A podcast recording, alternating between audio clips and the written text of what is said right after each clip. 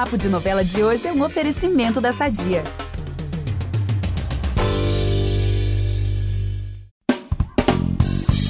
Tem novidade chegando. Eu sou a Gabi Duarte e tô passando por aqui para dizer que sexta, depois de Vai na Fé, tem um especial maravilhoso sobre o último capítulo da novela. Então já sabe, depois desse último capítulo, super esperado, corre no G-Show para conferir um videocast com a presença da autora Rosane Svartman, Carla Cristina Cardoso, que foi a Bruna, Carolina Dickman, a Lumiar e Regiane Alves, a Clara. Olha só um pouquinho do que vem por aí. Vamos definir a novela em uma palavrinha. Quem começa?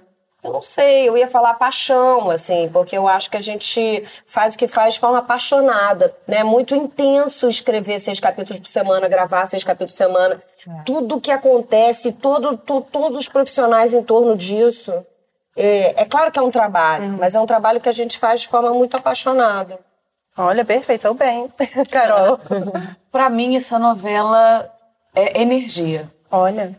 Desde o começo, assim, eu me senti energeticamente conectada com essa novela. Não é só o texto, só a atuação, só a equipe, só.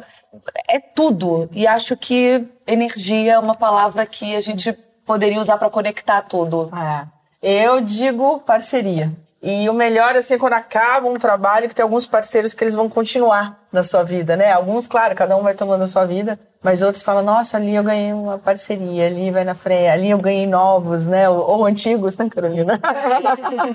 Ficaram mais fortes. Eu acho que eu definiria assim, como parceria. Nossa, minha palavra é representatividade. Eu queria botar, colocar duas, né? Mas não dá. Não pode. É, tá. mas eu vou falar, mesmo que corta. Representatividade brasileira. Que o brasileiro abraçou a novela porque se viu na novela. Era uma vida real. Era minha segunda-feira, minha terça, minha quarta, estava toda na novela. Então, a, eu acho que o Brasil é, sentiu a energia da novela, se viu ali, viu a família ali. E como a gente teve uma novela feliz e uma coxia feliz, então o abraço foi coletivo. O Brasil abraçou pela nossa representatividade na frente e por trás das câmeras. E também tem a presença da Tati Machado, comentando tudo, tudo mesmo, como boa noveleira que é, né? O papo vai ficar disponível aqui, onde você está me ouvindo, e nos principais tocadores de áudio. Veja você lá, não perca esse especial que tá imperdível.